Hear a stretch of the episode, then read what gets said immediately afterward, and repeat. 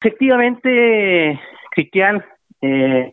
tengo cierta certeza de que la empresa Brotec haría abandono de las obras por cuanto hoy en día eh, ha dejado obras abandonadas en Merinca, Puerto Montt y Coyhaique. Eh, y hay una serie de acreedores que están hoy día con facturas sin paga de parte de esta empresa, lo cual la estaría volviendo insolvente para mantener los trabajos en la ruta internacional 215. Es un tema de extrema gravedad por cuanto la historia se vuelve a repetir ya lo vimos acá en Osorno con la empresa Ingepro, que se adjudicó las obras del cuartel de investigaciones y al poco tiempo comenzaron a aparecer deudas y los trabajadores quedaron impagos. Esta empresa Protec ha tenido una serie de reclamos en cuanto al, al mantenimiento de los elementos de trabajo de los trabajadores, a la poca cantidad de trabajadores trabajando en la ruta, la cual ha conseguido que la tardanza excesiva en este tema.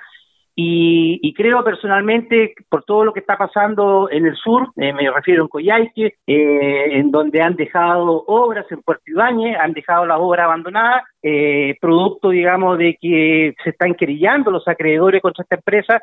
Así que yo el día miércoles en el plenario voy a solicitar un informe al señor Seremi Game Free, quien ha estado permanentemente preocupado de este tema, pero creo que hay que tomar las providencias del caso eh, eh, en, la, en el tema de que esta empresa puede abandonar y no puede quedar el trabajo votado, por lo cual hay que irse preparando rápidamente para, para liquidar el contrato y volver a llamar a licitación. Pero yo creo que esta es una situación preocupante se vuelve a repetir la historia de empresas que se adjudican obras grandes, millonarias, y después abandonan el trabajo. Brotec hoy día lamentablemente no está dando el ancho y creo que como gobierno tenemos la obligación de garantizar que esta obra, una vez que se inicien, se terminen.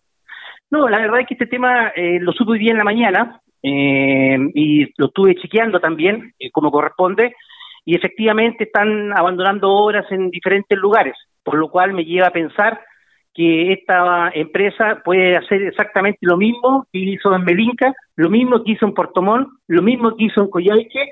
eh, lo mismo que hizo en Villa Cerro Castillo y Puerto Ibáñez.